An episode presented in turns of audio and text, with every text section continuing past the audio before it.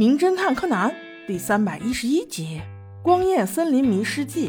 这个故事的上下集我们搁在一起说啊！好不容易放暑假啦，宝宝们又长了一岁，终于不再是一年级了。但是貌似柯南还没有变，你说这让人急不急？放假就放假嘛，还不让人消停？所有的人大早上还要起来做广播操，但奇怪的是，今天唯独光彦没有来。元太猜测他不会是去会女朋友了吧？柯南心想，还没有见过你这么鸡婆的嘞。不过光彦连续请假这么多天，确实不太正常，所以几个好伙伴一商量，决定去找他。到光彦的家里接待柯南他们的是光彦的亲姐姐，说是据他所知，光彦准备这几天去露营，今天早上就走了呀。难道你们不去吗？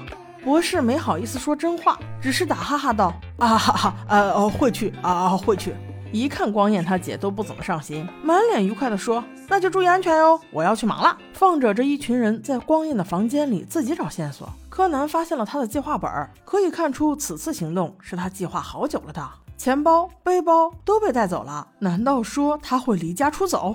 不行，得找个熟人问问。他们知道光彦和一个花店里的三年级小姐姐关系非常好，于是就去找了这个小朋友。小姑娘说，光彦有可能去寻宝了。而且可能去一个山里呢。他看到过光彦今天早上坐上了一趟公交车呢。紧跟着，博士带着几个小伙伴又来到公交车附近，正巧有位司机对光彦印象深刻，因为光彦那时戴了个大檐帽，专门遮住自己的脸，悄悄的一个人坐在车子的最后面，真是越想低调越不低调啊。司机还说，他还专门留意了那个小孩就在米花火车站下车的呢。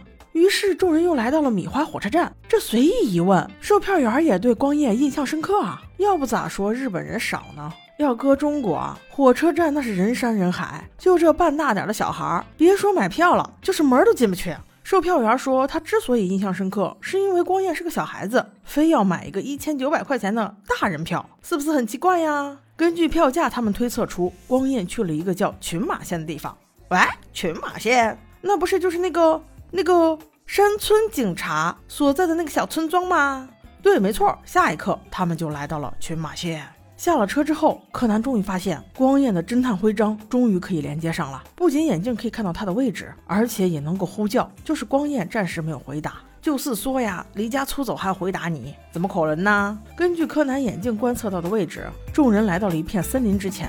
就是这么巧，上天安排他们再与山村警官相见。但是山村警官却给他们带来了一个不好消息，因为警方在这片森林出现的目的太可怕了，他们的重犯沼渊吉一郎逃跑了。亲爱的宝宝们，还记得他吗？我印象深刻啊，他差点一刀送小兰归西啊。幸好柯南当时迎了上去，刀尖插到一个护身符里，这才没有酿成悲剧啊！柯南回想起那段痛苦的回忆，不禁背后出了层冷汗。现在天色已晚，光彦和这个穷凶极恶的人竟然都丢失在这片森林里，妈呀，好怕怕！不过还有一个更可怕的消息，那就是灰原也认识这个沼原吉一郎，原来他曾经还当过黑衣组织里面的编外人员，特点就是行动敏捷，心狠手辣呀！哎呦，光彦光彦，我这是为你捏一把汗呐！你到底是咋了嘛？一个人瞎跑啥？博士一看，警察刚好在，本来想请警官帮帮忙，可是山村警官显然已经焦头烂额了，不但不信他们的话，反而现在就要赶他们走，因为他知道找渊可是一个杀人不眨眼的恶魔呀。没办法，孩子们只能自己找。时间过得飞快，眼看着太阳落山，月亮已经慢慢爬起，可是大家还没有找到光彦的踪迹。柯南的眼镜也没电了。只能用臂章呼叫，可是这个光彦他就是不应答。其实说来也不能怪光彦，这镜头一转，就看见光彦一个人孤零零的蹲在森林里，双手合十，像是被粘住了。听见臂章不停的在呼叫他，也没有办法按动臂章。他到底怎么了呢？而另一边，在溪水边比较滑，步美不小心窝到了脚。大家都在休息的时候，柯南发现了光彦的帽子，而且那顶帽子上的汗水甚至还没有凉。这说明光彦就在附近。他突然重振信心，让大家在这里等着，自己就这么摸黑进入了森林。但不巧的是，眼看着柯南就要来救自己的光彦，一个扭头，竟然意外的与沼渊对视了。那空洞无望的眼神，再加上脏兮兮的长发，真是每个毛孔都透着阴狠两个字呀。柯南越发急了，越跑越不对劲，担心光彦被找渊给发现了。结果半路竟遇到了有人拿着手电跑了过来，原来是另外一波找找渊的警察呀。他们这会儿才知道，找渊估计手里还有一个小孩人质啊，肩上的担子又重了一分。但是他们不知道的是，其实找渊几一郎此次来这座森林是为了告别，是为了追忆。他并没有对光彦怎么样，反而是为了保护他。因为刚才光彦累得差点掉进小河里，找渊一把就把他拽了回来，跟他一起抓了一些萤火虫，便把他送回到警察手里了。警察一看是找渊过来了，立刻神情戒备，个个像见了老虎一样。但实际上，找渊是来自首的。他谎称这片森林有他曾经杀过的一个尸体，特意带警察来到这边。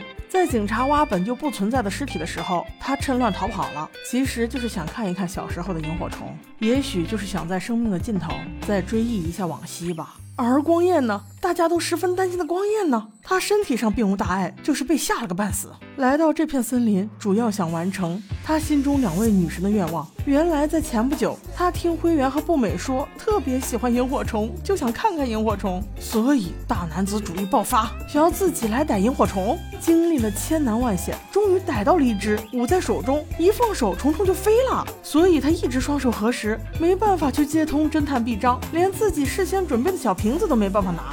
这可把灰原和步美感动的。光彦真是绝，在这两个小美女面前狂刷了一波好感度啊！好吧，不论怎样，大家都平安无事，虚惊一场而已啦。我们下期见。